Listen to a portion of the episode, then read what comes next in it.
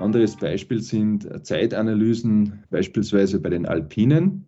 Der Zuseher bekommt ja Zwischenzeiten. Äh, wir haben das noch viel detaillierter. Wir sehen bei jedem Tor, ob unsere Athletinnen einen Vorsprung oder einen Rückstand auf die oder den schnellsten haben. Das sind zum Beispiel Informationen, was dann die Athleten in Anschluss an ihre Läufe bekommen. Über kurz oder lang wird es durchaus auch möglich sein, smarte Wearables wie beispielsweise smarte Skibrillen auszuleihen in Verleihstationen. Da wird noch sehr viel kommen, beispielsweise Connected Skis, das sind vernetzte Ski, die mit Sensorik ausgestattet sind. Also das ist bereits durchaus auch im Einsatz schon im professionellen Skisport, aber wird auch uns Hobbyläufern bald zur Verfügung stehen. Skifahren 4.0. Die Digitalisierung, die bleibt auch im Sport voll auf Zug. Speziell beim Skifahren sind durch digitale Lösungen und Innovationen sowohl für Sportlerinnen und Sportler als auch für die Zuschauerinnen und Zuschauer unglaubliche Pistenerlebnisse möglich. Damit hallo und herzlich willkommen bei Connect Live, dem Podcast von A1. Mein Name ist Martina Hammer und ich spreche in dieser Folge mit dem sportlichen Leiter des ÖSV Toni Giger über vernetzte Rennstrecken, Übertragungen in Echtzeit und wie die Digitalisierung zum Erfolg des österreichischen Skiteams beiträgt. Mein zweiter Gast ist Selene Horner von A1. Sie erzählt uns, wie der Wintertourismus und die Sportausrüster von der Digitalisierung profitieren. Viel Spaß beim Zuhören. Lieber Herr Giger, herzlich willkommen. Ich freue mich, dass Sie sich Zeit genommen haben für uns mitten in der Rennsaison. Wie schaut denn da nur kurz Ihre Zwischenbilanz aus? Sind Sie denn zufrieden mit den Leistungen der Athletinnen und der Athleten? Ja, die Zwischenbilanz schaut sehr, sehr positiv aus. Vor allem muss man sagen, dass wir auf einer sehr breiten Erfolgswelle seitens ÖSV unterwegs sind. Nicht nur so, so wie gewohnt im alpinen Skirennsport oder bei den Skispringerinnen, haben wir sehr viele schöne Erfolge zu verbuchen, sondern auch in den, in den weiteren Sportarten, die vielleicht in Österreich nicht so im Fokus stehen wie Freeski, haben wir Siege eingefahren. Insgesamt äh, haben wir eigentlich in allen Sparten, die olympisch sind, ausgenommen vielleicht Langlauf, haben wir in allen Sparten Siege oder, oder Podestplätze erringen können. Und das ist natürlich in einer Saison, äh, wo es Olympische Spiele gibt, sehr, sehr positiv weil wir in sehr vielen Sparten uns Chancen ausrechnen dürfen, auch dort Medaillen zu holen. Das klingt sehr gut, das soll so bleiben. Wir sprechen in unserer Podcast-Folge heute ja über die Digitalisierung im Sport. Und ich glaube, vielen ist gar nicht bewusst, wie digital der Skisport, vor allem der professionelle heute schon ist. Wo setzt denn da der ÖSV auf digitale Lösungen? Ja, für uns ist natürlich zuerst einmal irrsinnig wichtig, dass man, dass man die digitalen Lösungen am Hang sozusagen im Skigebiet oder auf der Schanze oder auf der Langlaufloipe auch verwenden können. Und das sind schon, ähm, sage ich mal, ja, größere Herausforderungen. In Österreich tun wir uns da relativ leicht, weil, weil das Netz wahnsinnig gut ausgebaut ist und weil wir eigentlich überall in die Skigebiete eine tolle Datenverbindung haben. Das ist leider nicht überall so. Es gibt eben auch Staaten, wo das, wo das Netz nicht so wahnsinnig gut ausgebaut ist. Dort, dort stoßen wir ähm, schon noch an unsere Grenzen. Aber ich sage einmal, im Training, das ja hauptsächlich in Österreich stattfindet und bei den Österreich-Rennen, äh, können wir natürlich vor allem bei der Datenübertragung unsere Systeme äh, gut hochfahren.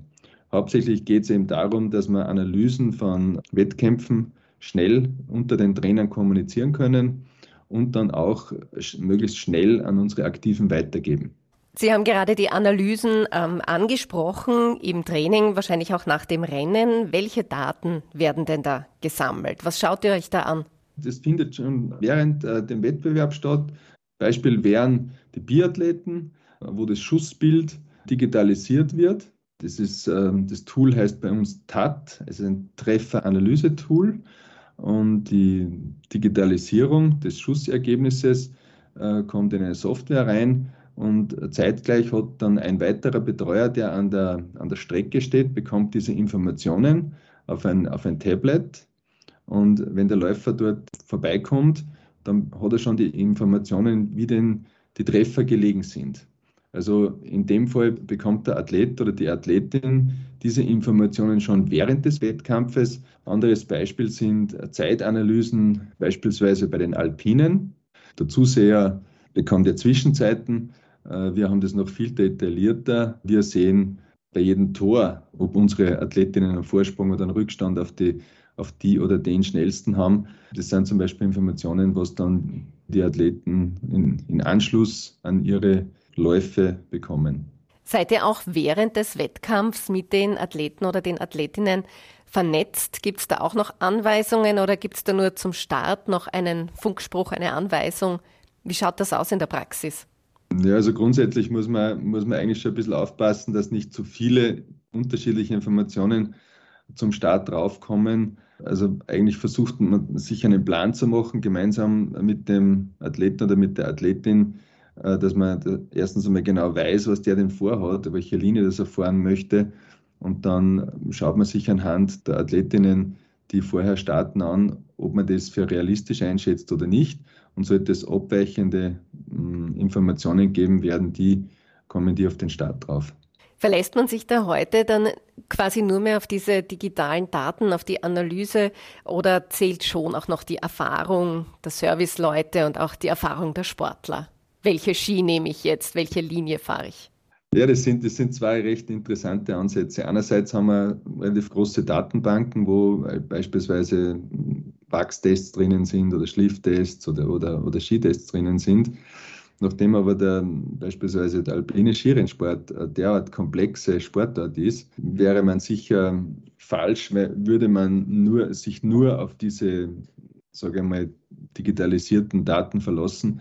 Letztendlich muss man, muss man ganz ehrlich sein, gibt es eigentlich zum Beispiel für Reibung auf Schnee und Eis kein physikalisches Modell, das also diese Zusammenhänge zu 100 Prozent erklärt, genauso wenig wie es es zum Beispiel für Aerodynamik gibt. Und das sind schon mal zwei, zwei sehr wesentliche Abhängigkeiten, in denen wir uns befinden. Einmal die Aerodynamik und, und, und zweitens natürlich Reibung auf Schnee und Eis. Und wir befinden uns da in guter Gesellschaft. Selbst in der Formel 1 äh, geht man sehr oft in den Windkanal.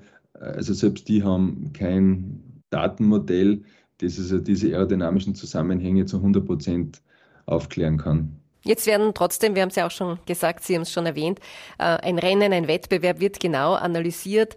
Bekommen dann die Läuferinnen und Läufer diese Daten mit als Hausaufgabe? Wie nutzen die Athleten diese Erkenntnisse? Ja, eigentlich kann man es vergleichen mit einer Art Debriefing. Also es gibt eine Evaluierung und eine Analyse eines jeden Rennens, genauso wie im Training. Das ist eine Vielzahl von Informationen, die man da hat die schrumpfen unsere Betreuer auf ein erträgliches Maß zusammen, sage ich einmal. Es macht ja keinen Sinn, eine Analyse mit einer Wettkämpferin noch, noch ein Rennen über drei Stunden zu machen. Diese Informationen werden also ja, eingeschrumpft sozusagen auf ein erträgliches Maß und dann wird das also besprochen mit den Athletinnen und dann natürlich die weiteren Maßnahmen, die man sich erhofft, die zu einer Verbesserung des nächsten Wettkampfergebnisses führen werden, äh, beschlossen und dann versucht man das umzusetzen. Eine Frage jetzt an Sie als studierten Mathematiker in Prozent ausgedrückt. Wie viel tragen Zahlen und Daten und wie viel Erfahrung und Intuition zum Erfolg bei?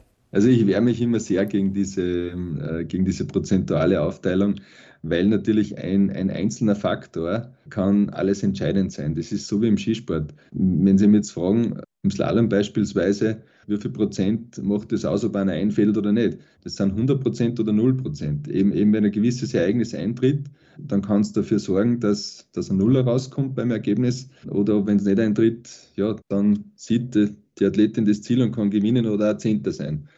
Es ist einfach eine Basis, würde ich mal sagen, die sehr interessant ist für, für Betreuer und für Athletinnen und die natürlich vor allem dann auch in, in den Entwicklungsvorhaben, mit dem arbeiten wir hauptsächlich. Also im Frühjahr gibt es immer große Sitzungen, wo man sagt, welche Entwicklungsvorhaben, äh, wo legen wir den Schwerpunkt äh, bei einer Athletin, gehen wir den für die nächste Saison an in der Vorbereitungsperiode oder dann auch noch im Winter.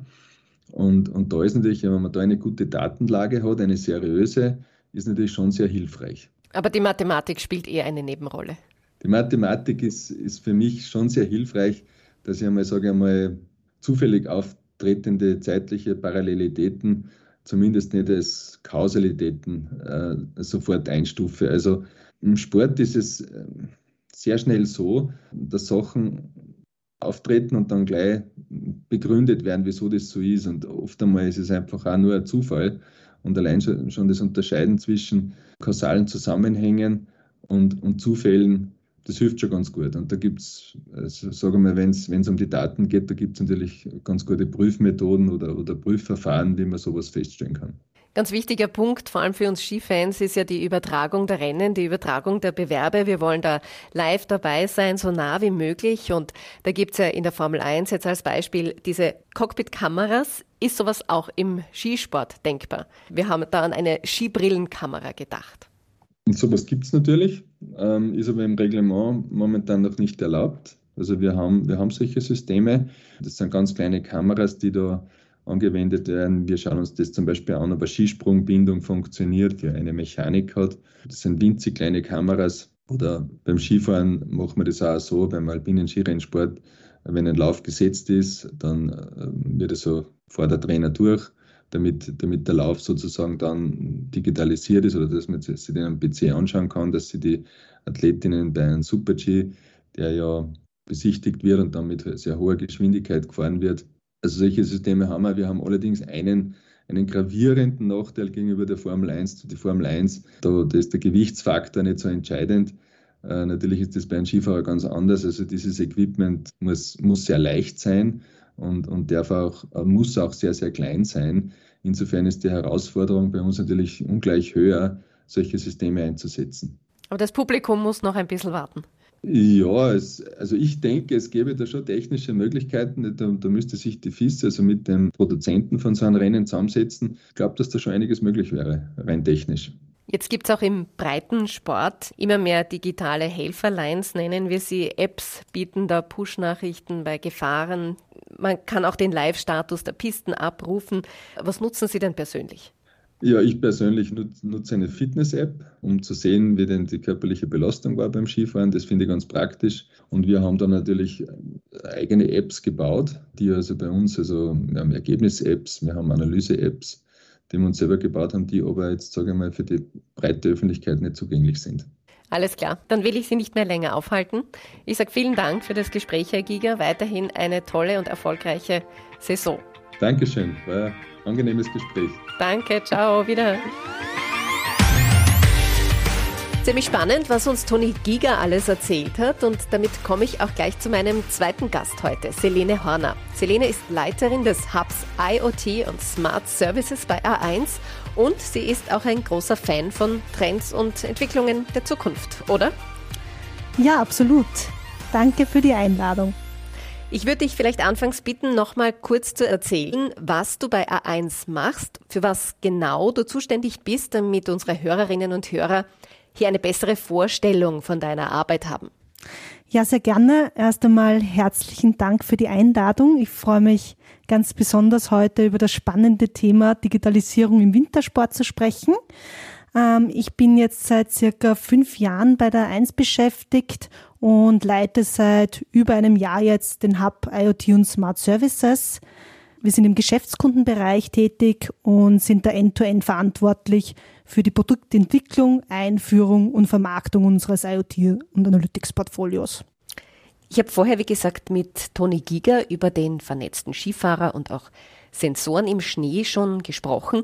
Wie digital ist denn unser Wintersport aus deiner Sicht? Ja, natürlich hat auch die Digitalisierung im Wintersport bereits Einzug gehalten. So ist es bereits durchaus schon Realität in sehr vielen Skigebieten, dass WLAN-Points für Vernetzung auf den Skipisten sorgen und einige fortschrittliche Skigebiete gehen auch einen Schritt weiter. Da gibt es beispielsweise digitale Routenplaner ähm, über Apps und über kurz oder lang wird es durchaus auch möglich sein, smarte Wearables wie beispielsweise smarte Skibrillen auszuleihen in Verleihstationen. Ja, da wird noch sehr viel kommen, beispielsweise Connected Skis, das sind vernetzte Ski, die mit Sensorik ausgestattet sind. Und da wird man die Möglichkeit haben, ein komplett neues Trainingserlebnis zu erleben. Also das ist bereits durchaus auch im Einsatz schon im professionellen Skisport, aber wird auch uns Hobbyläufern bald zur Verfügung stehen. Ein paar Anwendungen und Lösungen hast du schon genannt. Ähm, was genau kann A1 den Unternehmen und Wintersportregionen anbieten, die das dann auch anwenden wollen, die damit arbeiten wollen? Ja, wir haben mit unserem IoT Analytics Portfolio schon einige sehr spannende Services und Angebote im Einsatz. Beispielsweise können wir auch mittels Sensorik die Skipistenverhältnisse oder auch Umweltbedingungen in Echtzeit messen. Und da haben wir auch schon spannende Projekte in dem Bereich umgesetzt. Beispielsweise messen wir für, für ein Skigebiet bereits die Schneehöhe.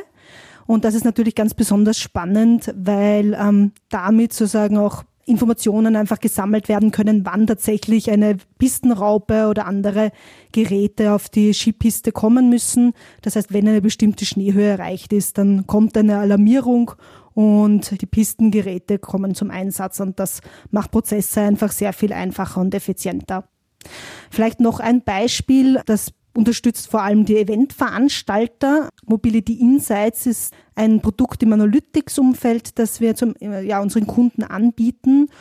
Das Ganze basiert auf unseren 1 Mobilfunkdaten, ist komplett Datenschutz, also DSGVO-konform. Und hier haben wir die Möglichkeit, auch das Bewegungsverhalten der Besucherinnen und Besucher nachzuvollziehen. Und das ist natürlich für Eventveranstalter sehr, sehr interessant, weil damit eben auch die Eventveranstalter wissen beispielsweise, woher denn die Besucher kommen. Sind die beispielsweise eher in der Umgebung ansässig oder kommen die vor allem zum Beispiel aus Deutschland angereist und dementsprechend kann auch dann die, die Veranstaltung besser geplant werden und entsprechende Marketingaktivitäten gesetzt werden. Also da gibt es extrem viele unterschiedliche Möglichkeiten, wie wir bereits ähm, Unternehmen unterstützen, wie wir Sportlerinnen und Sportler unterstützen. Welchen Mehrwert haben denn diese Lösungen auch, ich sag mal jetzt für Otto Normalverbraucher, für Wintersportlerinnen und Wintersportler wie du und ich? Wie können wir davon profitieren, wenn wir auf die Piste gehen? Ja, also ich glaube, ja, das einfachste Beispiel wären zum Beispiel Wearables. Also das ist ja durchaus schon breiten- und massenwirksam, sage ich mal. Ähm, diese Wearables helfen uns dabei, biometrische Daten wie beispielsweise Blutdruck etc. zu messen. Aber, und das ist auch ein interessanter Anwendungsfall, weil ich mich ja auch vor allem im Geschäftskundensegment bewege. Wir haben ein Unternehmen, und zwar heißt das Wintersteiger, unterstützt ähm, Skischleifmaschinen zu digitalisieren. Wintersteiger ist sehr interessant, ist ähm, ein Anlagen- und Maschinenbauer und hat sich unter anderem eben auch auf das Thema Skiservice spezialisiert und ist vor einigen Jahren eben auf uns zugekommen mit dem Wunsch oder der Bitte, die Geschäftsprozesse zu digitalisieren. Und so was war da die Herausforderung beim Kunden? Es ist so, dass eben diese Skischleifmaschinen verkauft werden und durchaus auch wartungsintensiv sind. Das heißt, relativ viele Kosten auch für die Wartungen im Endeffekt anfallen. Und da hat man sich eben gemeinsam mit der 1 dazu entschieden, diese Skischleifmaschinen zu vernetzen, zu digitalisieren. Ähm, wie funktioniert das? Das funktioniert eben über Sensorik und die dahinterliegende 1 Digital IoT Plattform, die es ermöglicht, eben zu jedem Zeitpunkt in Echtzeit Daten zu sammeln zum Zustand und dem Ort der Maschine. Und das gibt natürlich auch dem Unternehmen enorm viele Einblicke, wie gerade die Maschine eben läuft, ob es hier zum Beispiel Störungen gibt, ähm, die dann eben auch eine Wartung zur Folge haben. Also Basis für diese Datenübertragung, ähm, du hast erwähnt, ist die A1 IoT-Plattform. Wie genau funktioniert sie und, und welche Vorteile bringt diese Plattform den Unternehmen? Also man kann sich das vorstellen, dass wir in Wirklichkeit ähm, verschiedene Anlagen und Maschinen über die Plattform vernetzen können. Das heißt, die Anlagenmaschinen kommunizieren miteinander und senden über Sensorik, die auf den Maschinen montiert wird, in Echtzeit Daten. Welche Daten sind das? Das können Informationen zum Ort der Anlage oder Maschine sein, aber eben auch zum Beispiel zum Zustand. Das kann zum Beispiel Temperaturdaten sein. Das können Informationen zu Vibrationen oder beispielsweise Betriebszeiten sein. All diese Daten werden in Echtzeit übermittelt und dann auf der IoT-Plattform so aufbereitet und gesammelt, dass diese wirklich auch eine Entscheidungsgrundlage für das Management sein können. Es kann eben damit viel zielgerichteter auch gesagt werden, wann Wartungen notwendig sind, und das ermöglicht es natürlich sehr stark, Prozesse zu vereinfachen und in letzter Konsequenz natürlich Kosten zu sparen für das Unternehmen. Also ganz wichtige Vorteile, die du da genannt hast. Wie bringt er jetzt den Unternehmen diese Möglichkeiten und Vorteile der IoT-Anwendungen näher? Gibt es Testmöglichkeiten? Kann man sich das mal anschauen oder ausprobieren? Ja, also ich meine, die einfachste Möglichkeit ist natürlich, mit uns ins Gespräch zu kommen. Wir bieten Unternehmen sogenannte Digitalisierungsworkshops an, ähm, wo wir im ersten Schritt einmal versuchen zu verstehen, was denn die individuelle Herausforderung beim Kunden ist. Diese Herausforderungen beim Kunden sind immer der Ansatzpunkt dann für die maßgeschneiderte IoT-Lösung. Außerdem haben wir auch ein sogenanntes A1 IoT Lab. Dort haben Kunden die Möglichkeit, Anwendungen und Prototypen in realen Umgebungen zu testen, bevor sie in den wirklichen Massenrollout dann gehen. Und ähm, wir stellen hier natürlich auch zu jedem Zeitpunkt unsere IoT-Experten zur Verfügung, die auch im Test entsprechend mit der Expertise unterstützen. Und vielleicht ähm, noch ein kurzer Hinweis. Wir haben auch ein sogenanntes Science IoT Demo Center auf unserer Webseite. Dort kann man sich relativ schnell und unkompliziert einen Überblick verschaffen, wie denn solche Dashboards und Analysen in der Realität ausschauen. Alles klar. Noch einmal kurz zur Digitalisierung im Sport allgemein. Nehmen wir das Beispiel Formel 1. So ein Rennwagen ist ja mittlerweile mit mehr als 100 Sensoren bestückt. Da spricht man bereits vom Internet of Sports. Und das Ziel, das ist klar, schneller, weiter, höher. Und auch Sportler werden ja mit Sensoren ausgestattet, damit sie dann mittels Analyse der Daten noch mehr Leistung bringen können. Welche smarten Lösungen gibt's denn da schon? Ja, genau. Also Formel 1 war immer schon eine Art Vorreiter in der Sachen Digitalisierung. Manche sprechen da sogar von bis zu 1000 Sensoren pro Auto. Und das hat in Wirklichkeit den Rennsport komplett revolutioniert. Also während früher in Wirklichkeit der Rennfahrer komplett auf sich allein gestellt war während des Rennens, ist es jetzt so, dass ähm, ja, der Rennfahrer natürlich laufend kommuniziert, auch natürlich die Experten oder Techniker in der Box laufend hunderte Informationen bekommen, diese analysieren und sehr, sehr rasch wirklich auch in das Renngeschehen eingreifen können, sollten sich die Rahmenbedingungen geändert haben. Auch sehr viele andere Sportbereiche profitieren von IoT und Analytics. Über den Wintersport haben wir bereits gesprochen. Auch der Radsport, ähm, auch hier sind Fahrräder über Sensorik bereits vernetzt. Und vielleicht noch ein Beispiel, das, das mir persönlich auch sehr gut gefällt, und zwar im Fußball. Hier kann man natürlich auch mittels 3D-Kameras und künstlicher Intelligenz den Spielverlauf verfolgen. Die künstliche Intelligenz hilft dabei, sehr, sehr rasch in Echtzeit Analysen durchzuführen.